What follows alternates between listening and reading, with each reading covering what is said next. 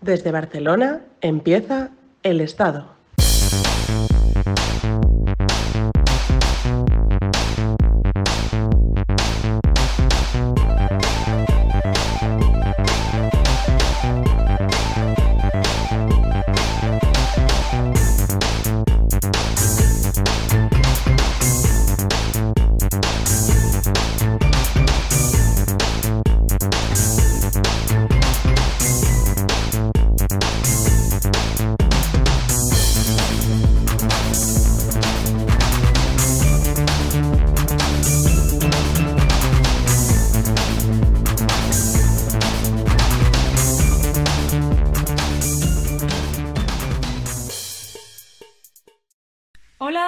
Barcelona para el estado.net eh, vamos a comenzar una serie de entrevistas que iremos sacando con, cada podcast, eh, bueno, sobre temas que nos conciernen en el mundo actual, eh, sobre todo con la crisis del coronavirus. Me gustaría hablar sobre el sector cultural, el mundo de la cultura y cómo se ve inmerso en esta crisis. Soy Patricia Castro y nos acompaña hoy Bernard Ruiz Domenech, es editor de Apostrof y además consultor editorial.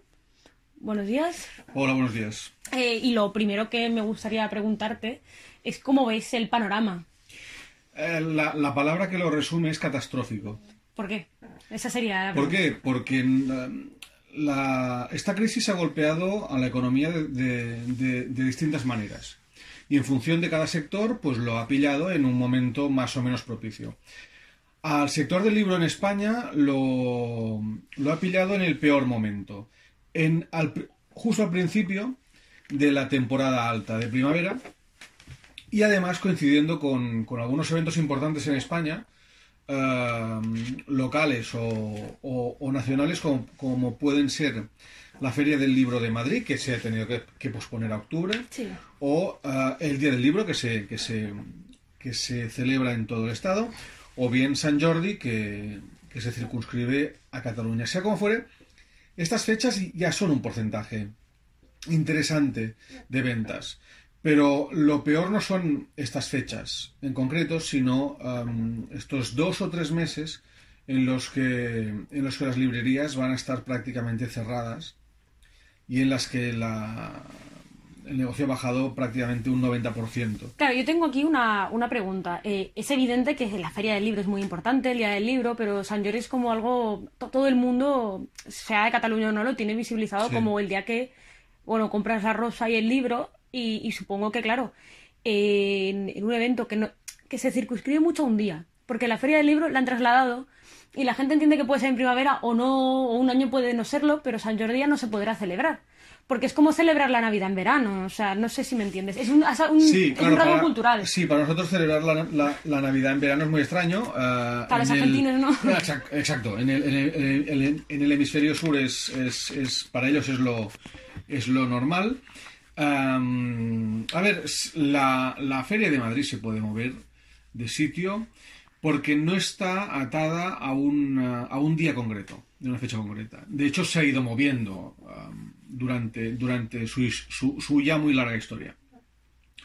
En cambio, 23 de abril, día del libro, hay uno, no, no hay otro.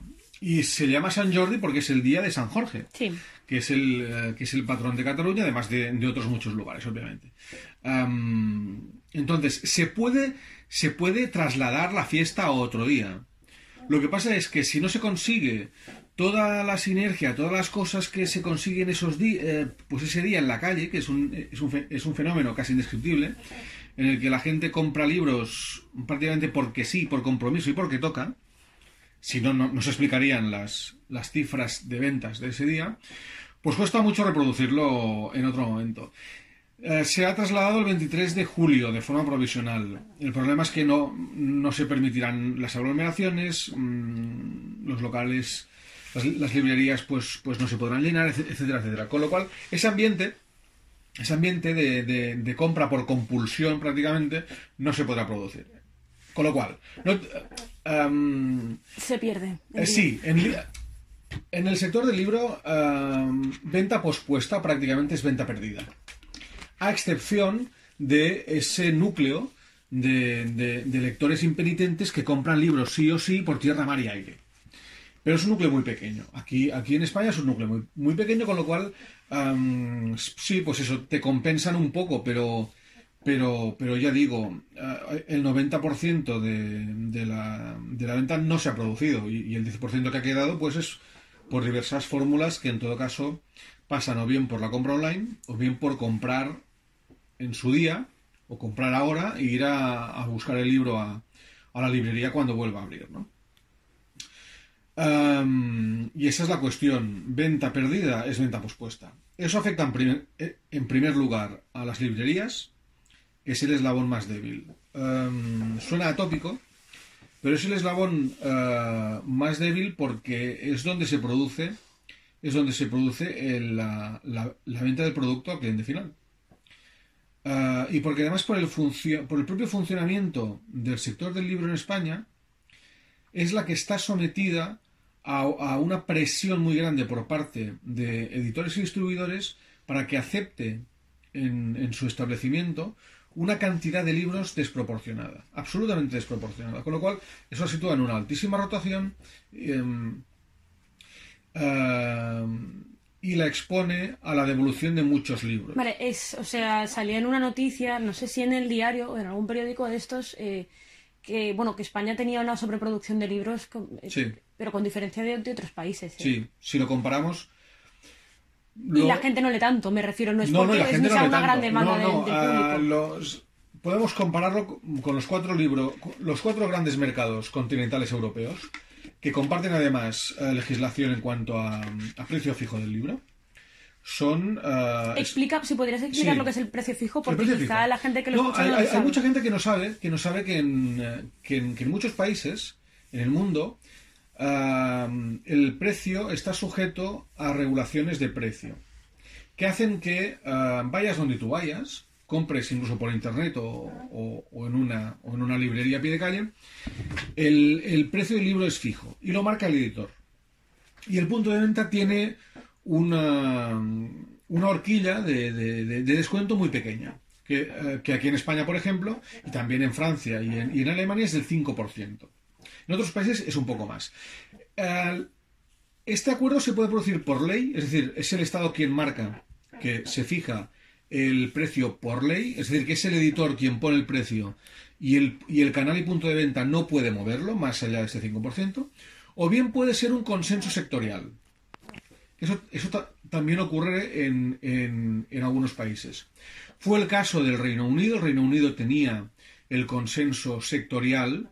eh, s- bueno, tenía un precio fijo. No por ley, sino por consenso sectorial. Un par de cadenas de libros de librerías impugnaron ese acuerdo. Un acuerdo privado, por lo tanto. Y en el 95, de la noche a la mañana, y, y prácticamente sin transición, el Reino, el Reino Unido pasó de precio fijo a precio libre. Eso significó el cierre en, en- en- en muy poco tiempo de 500 librerías. De 500 librerías. De ahí que, que el Reino Unido sea una anomalía y no nos sirva para comparar el caso español con, con el del Reino Unido. Bueno, yo aquí Porque estructuralmente es muy distinto. Me gustaría hacer un, un apunte, porque quizá, o sea, eh, no, no sea casual, pero ahora estoy leyendo La gran transformación de Carpolagni y quizá a la gente que escuche esto le pueda interesar, pero sobre todo Car- Carpolagni, a pesar de ser crítico con algunas ideas de Marx, es, es profundamente el análisis que hace es marxista, es materialista. Dice que al final es cómo empleamos los recursos que tenemos disponibles y a través de las regulaciones del Estado que planifican la sociedad, que hay sociedades que son eh, países que tienen más éxito y otros menos. En este caso, en el mundo de la cultura, y aquí es, eh, a pesar de que el precio fijo pueda tener eh, dificultades o cosas negativas, evidentemente, en comparación con el caso inglés, es mejor tener precio fijo o ser favorables a una regulación del Estado que no. eh, no sé, te pregunto. En principio sí, pero depende de las rigideces del sistema. Me explico. Ah, en Francia el precio fijo se, legisla en 1982, el 2 de enero, eh, entra en vigor el 2 de enero del 82. Tienen la fama de, de- de ser, bueno, pues, pues casi los promotores en legislación del precio fijo. Eso no es cierto. España, la legislación española es del 75, ya existían otros países con, con ley del libro. Pero sí es, sí es cierto que, es un, que eh, tanto la española como la francesa son modernas. Ya, ya se lo toman de una forma más, más moderna en, cuan- en- en cuanto al canal comercial y ese tipo de cosas. son leyes que, que tanto la francesa como la española, que, han- que, han- que se han ido actualizando. Y en Europa son las, las, las, las pioneras en, en ese sentido. Eso no significa que no hubiera ah, usos y costumbres en las cuales se acabara aplicando el precio fijo de un modo u otro. Claro. Pero ah, se decide fijarlo por ley. ¿Qué pasa? La, la España de, 1900 de, de 1975 es una España sin grandes grupos editoriales. Había grandes y pequeñas editoriales, pero no había los grandes grupos que, ahora hay, con lo cual el juego estaba mu- mucho más repartido. La producción de libros, ah, bueno, era saludable, pero no estábamos en sobreproducción. El mercado latinoamericano era una salida, ah, era una salida a la producción española de libros más equilibrada que la actual y sobre todo más, equil- más equilibrada eh, que lo que se convirtió en los años sobre todo 80 y 90. Ah, Con lo cual era una ley del libro que, se- que venía a pacificar am, pues un mercado en el que no había ninguna gente claramente dominante. Vale. Claro, 40, eh, cu- eh, 40 casi 45 años más tarde, 45 años más tarde prácticamente, em, tenemos dos grandes gigantes como Planeta y Penguin Random House, El mercado está monopolizado. prácticamente. Vale.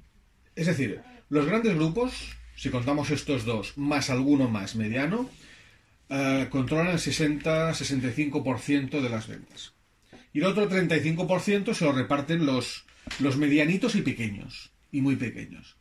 Con lo cual, sí, sí, las cifras son, las cifras vienen a ser. y- a y esto estas. afecta a la propia salud del libro, pero Esto también afecta a la salud del a, libro. a todo el Claro, ecosistema no ah, cultural. Claro, mm, lo que en el 75 era una virtud, hoy en día es un. eh, es un. Es un peligro por lo siguiente.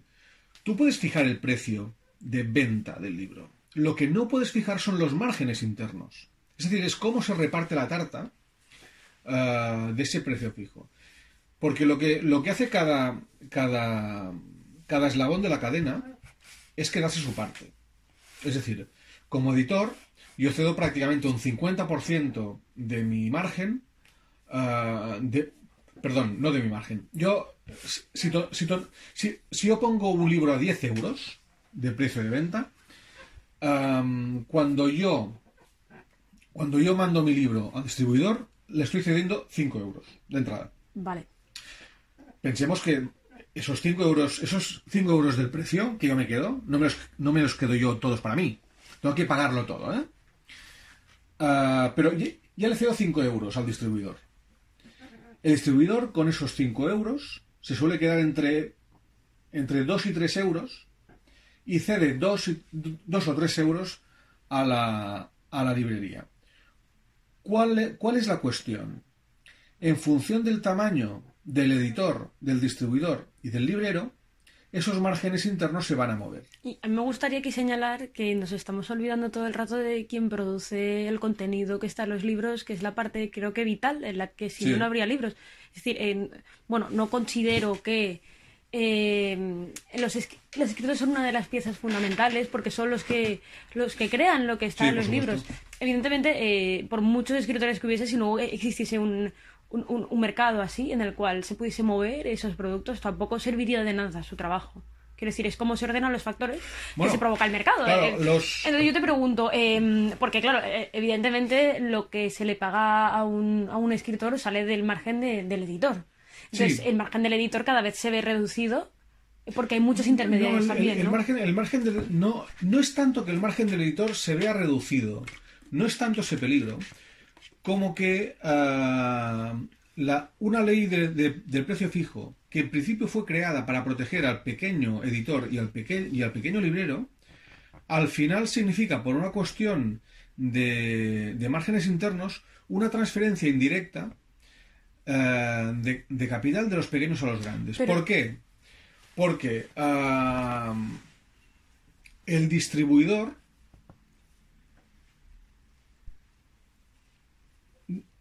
coloca los libros ah, en las librerías y les cede margen en función de su tamaño.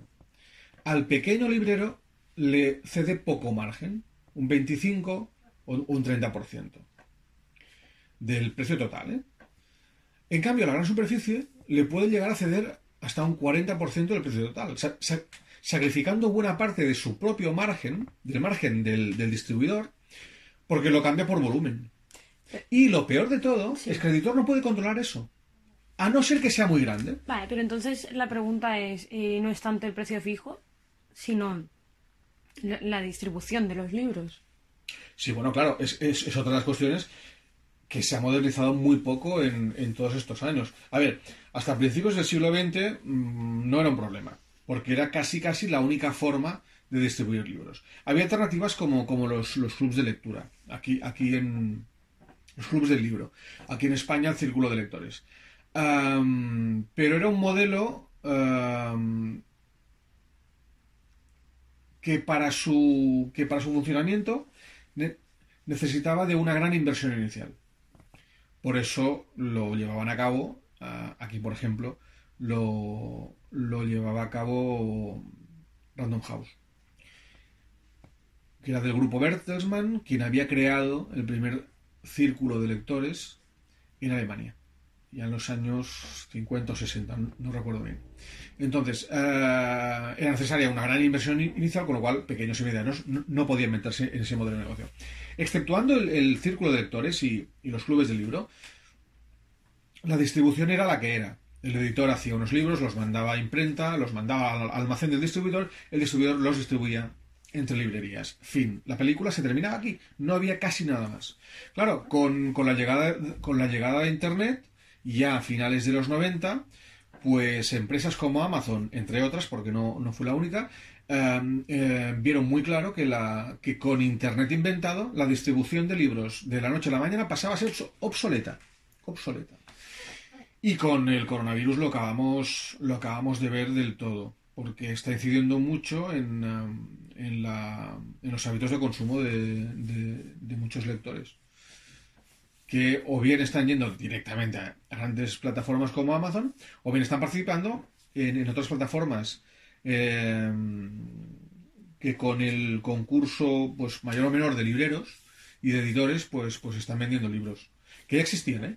Pero ahora están haciendo los deberes muy rápido y poniéndose al día muy, muy rápido. Aquí la, la duda que me surge es porque hablábamos de monopolio, del mercado, de grandes actores, pero claro, la- el, el papel de, de las distribuidoras, si tú me has dicho que una de, uno de sus principales fines y donde obtienen beneficio no es tanto en, en la venta de libros como en la colocación y sobre todo a grandes volúmenes, Claro. pregunto, ¿no son uno de los principales interesados o los que o los que colaboran activamente en que Claro. hay una sobreproducción de libros? Ah, exacto, Vale. ahí está la cuestión. A ver, de entrada, ¿qué, ¿qué valor genera el distribuidor?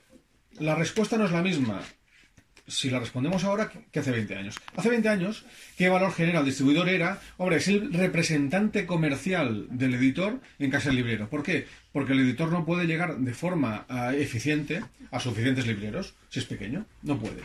Los grandes grupos sí tenían ya su propio equipo comercial. Un, pequeño editor no ha podido nunca. Porque si él mismo o alguien de su equipo está en la librería, no está haciendo otra cosa. Em, necesaria para hacer libros.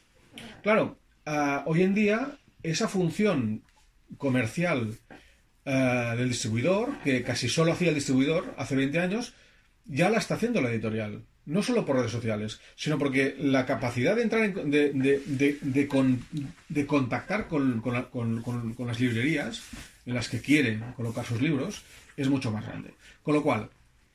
ah, También se ha reducido esa- el, el número de librerías. ¿no? esa función no es tan importante. Vale. Eso, Eso no es tan importante. Eh, la función comercial del, del distribuidor ha perdido importancia, pero se sigue llevando el mismo margen. Eso por una parte. Por otra, llegó un punto, hace también aproximadamente unos 15-20 años, eh, que el mercado español dejó de poder absorber todos los libros que, salían al mercado. No, no, podían. Y por otro lado, dejó de funcionar con la misma alegría ah, una costumbre muy fea de la edición española y era colocar sus excedentes en América Latina. Y era una costumbre muy fea por, dos razones. Una, porque o bien se saldaban enormes cantidades de libros a precio de saldo, con lo cual las editoriales, las respectivas industrias no podían competir, o bien eh, inundaban sus mercados de novedades a unos precios que la gente sencillamente no podía comprar. Eso destruía sus industrias y, eso, eh, eso hacía que eh, muchos libros quedaran fuera del, alcance de, esos mercados. Estoy simplificando muchísimo. Sí. Hay, hay, hay, hay, casuísticas muy distintas en países tan distintos como México, Costa Rica, Colombia, Chile, Perú o Argentina. Pero resumiendo mucho, los problemas creados fueron esos. Coincidiendo además en América Latina eh, en unos momentos eh, con crisis de deuda externa, con eh, inestabilidades políticas, etcétera, etcétera. Para decirlo de algún modo, se había invertido completamente el panorama de los años 40 y 50, en el cual era América Latina quien vendía libros a España.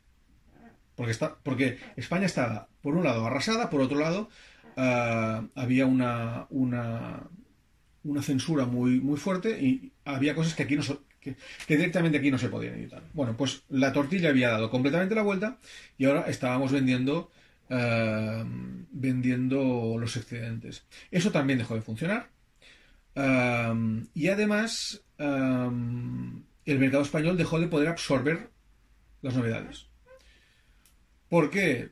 Bueno, es una cuestión de crecimiento vegetativo. Por un lado, de, población, la población crece a un ritmo, y aunque tuvimos inmigración, pues no, no creció tampoco suficiente. Y por otro lado, de, de crecimiento, del crecimiento de la tasa de lectura. Eh, si vemos el histórico, vemos que crece a una media anual de entre medio punto y un punto. Pero es que las novedades estaban aumentando a, una tasa anual muy superior. ¿Eso qué provoca? como hemos dicho, el, precio fijo va ligado al derecho a devolución. Eso significa que, eh, como un librero no puede estimular la, venta bajando el precio, puede devolver el libro al, distribuidor.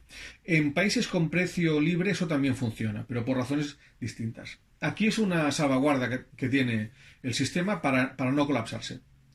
Si, si los libreros no pudieran devolver los libros que no venden, se colapsaría el sistema. La librería quedaría llena, no, no pedirían más libros y aquí se acabaría todo.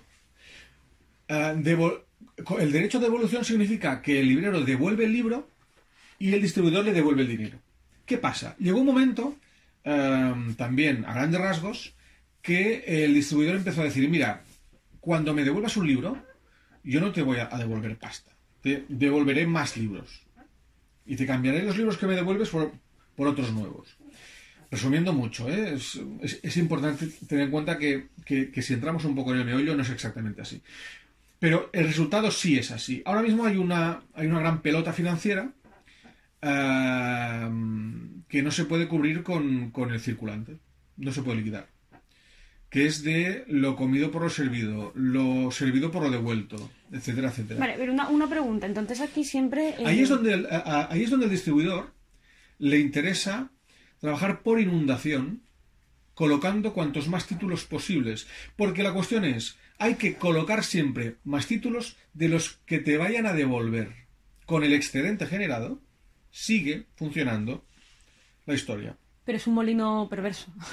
Me refiero. Todos sabemos dónde es al final. Es, perverso porque al final lo único que se hace es, eh, bueno, facilitar la sobreproducción no importa la calidad. Esto es un, no, es tanto que no importe, no es tanto que no importe, sino que se, producen dinámicas efectivamente perversas a las que distintos tipos de editores se pueden acoger o no. Y me explico. Los grandes grupos pueden jugar a la, lotería del bestseller. Es decir, pueden producir libros que saben que no van a vender. ¿Cuál es el problema? Que de esos 10 libros que sacan, va a funcionar uno, seguro. Uno va a funcionar. A veces no saben cuál, y la cuestión es que sí que para, para que te funcione uno tienes que sacar 10, estás inundando el mercado, como tú dices, con libros prescindibles. Los pequeños editores no se pueden permitir eso. No se pueden, eh, no pueden jugar a esa, a esa, lotería. Por eso perjudica a... Es decir, eh, volvemos a uno de los problemas de, de, estas economías, es eh, que grandes productores que monopolizan los mercados ahogan a, productores libres, entre comillas. Sí, porque además, aunque, aunque digan lo contrario y digan que la distribución en España es independiente, la distribución en España está controlada por, por, las, por los dos grandes grupos. No, vamos, evidentemente. No, no, no, no, no, es que, es que, es que el, eh, uno de los principales uno de los principales distribuidores de este país eh, dice que es independiente. Vas a su información financiera, vas a, a, a quién distribuye y sabes perfectamente a quién pertenece.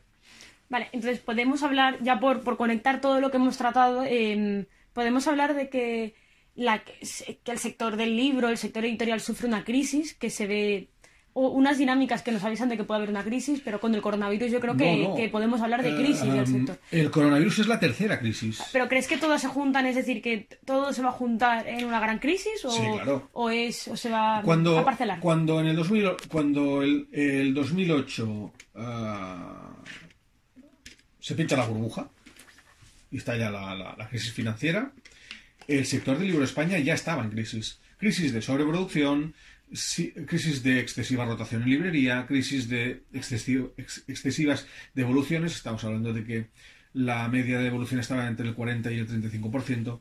Ah, entonces, ahí viene la segunda crisis, que se lleva por delante en unos 5 años el, el 30% de la facturación. Es decir, en, en 5 años se pierden mil millones de euros. Que afectan sobre todo a los, a los pequeños eh, Bueno, editores, libreros. está bastante repartido, pero sí. Claro, pero Está bastante repartido, pero como las fortalezas son distintas, sí. De, de esos mil, apenas habremos recuperado unos 100. Y más por un efecto, y más por un efecto estadístico que, o- o- o contable. La del coronavirus es la tercera y la peor. Bueno, porque se junta con, con del histórico. que No, no, no, y porque es la primera que golpea justo en el momento del año en el que los editores han realizado prácticamente todo el gasto, los libreros necesitan esa época del año para sobrevivir el resto, y esa temporada no se va a producir.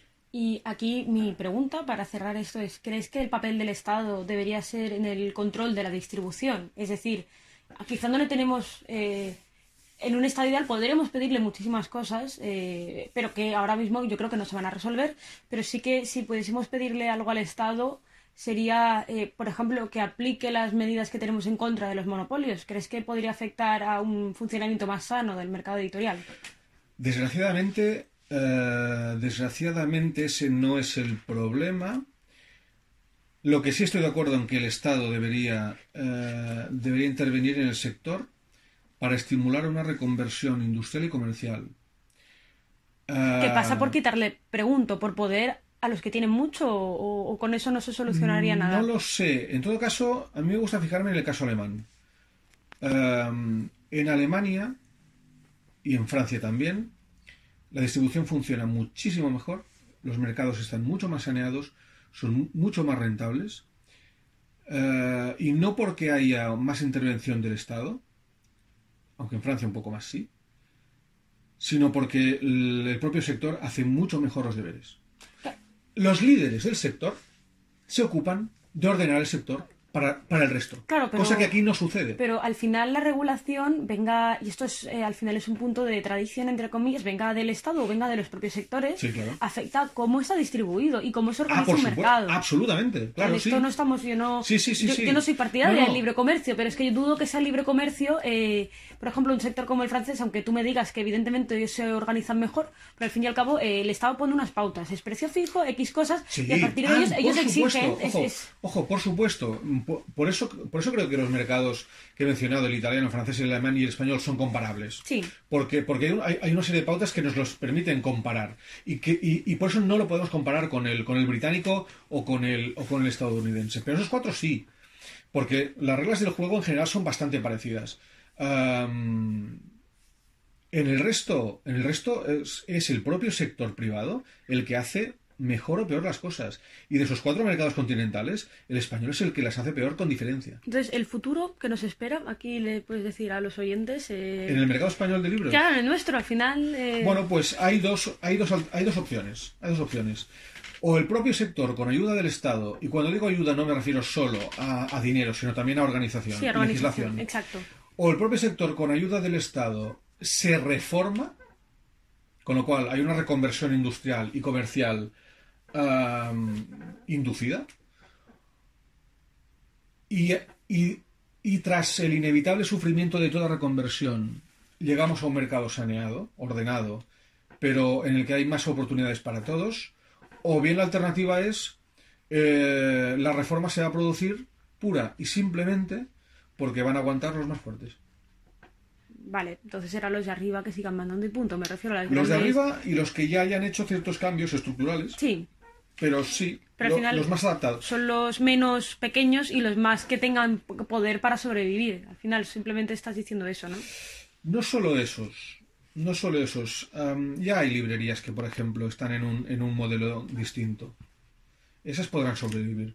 Pero estamos hablando del 5 o 10% de librerías. Vale, lo que me refiero son eh, aquellas que se adaptan y que saben verlo son Sí. eh, un pequeño porcentaje en comparación de todas las que perecerán. Muy pequeño, sí. Y sin embargo, los grandes grupos de aquella Sí. forma seguirán. Evidentemente, algunos caerán, porque al final. No estoy hablando de las ayudas a corto plazo para, super- para superar este bache de, de esta temporada. No, estamos hablando de planificar. eh, Eh, de, de reformar el sector. De arriba abajo, ¿eh? O de abajo arriba, como, co- como queramos. Si esto no se hace, la corrección va a ser mm, a lo bestia. Sí, a lo, bueno, a la capitalista. ¿Tendrías alguna cosa más que decir? Si no. Mm, Bueno, Bueno, ya sabes que sobre este tema. Claro, nos podríamos quedar Sí. hablando todo el día. Mm. Bueno, pues un placer, muchas gracias y esperemos que las cosas al menos puedan mejorar un poco. Si te escucha la gente. Bueno, no, muchas Eh, gracias a vosotros. Bueno, y hasta aquí ha sido esto por hoy. Nos vemos en la próxima.